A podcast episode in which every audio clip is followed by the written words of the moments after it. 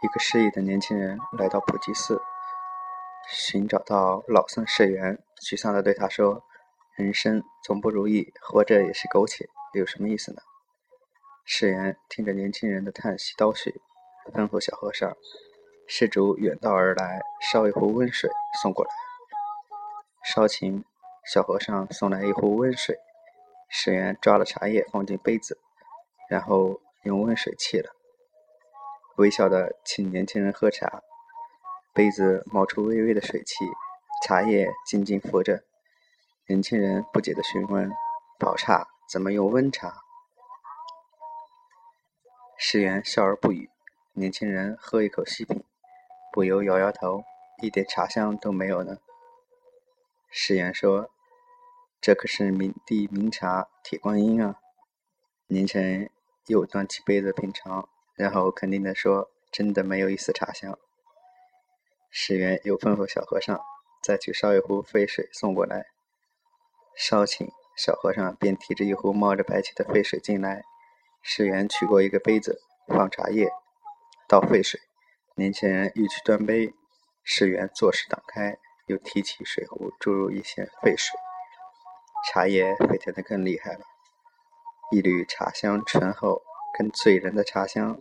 在禅房弥漫开来，释源如是又注了水，杯子终于满了。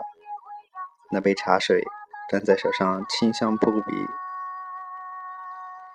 释源笑着问：“施主可知道，同是铁观音，为什么茶味异迥异呢？”年轻人思忖着说：“一杯用温水，一杯用沸水，充气的水不同。”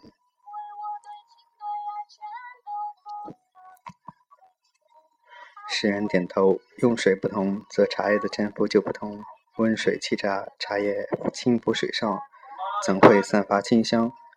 沸水沏茶，反复几次，茶叶沉沉浮浮，中释放出四季的风韵。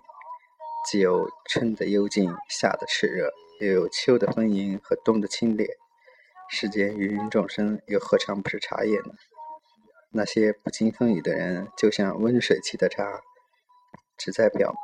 生活表面漂浮，根本浸泡不出生命的芳香；而那些栉风沐雨的人，如被沸水冲沏的岩茶，在沧桑岁月里几度沉浮，才有那沁人的清香啊！生命也只有遭遇一次次挫折坎坷，才激发出人生的一脉脉的幽香。趁我们还年轻，多走几步路，多欣赏沿途的风景。不要急于抵达目的地，而错过了流年里的温暖的人和物。趁我们还年轻，多说些浪漫的话语，多做些幼稚的事情。不要嫌人笑话，而错过了生命中最美好的片段和场合。趁我们还年轻，把距离缩短，把时间延长。